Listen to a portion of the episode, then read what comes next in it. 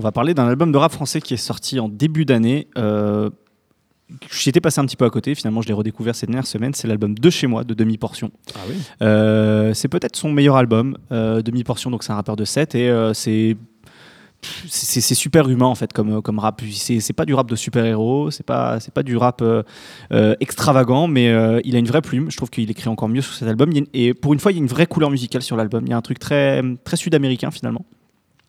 Et voilà, c'est juste euh, du rap humble, modeste, mais qui, euh, qui fonctionne bien de la première à la dernière piste. Dédicace à la demi-portion. Un vrai bel artiste.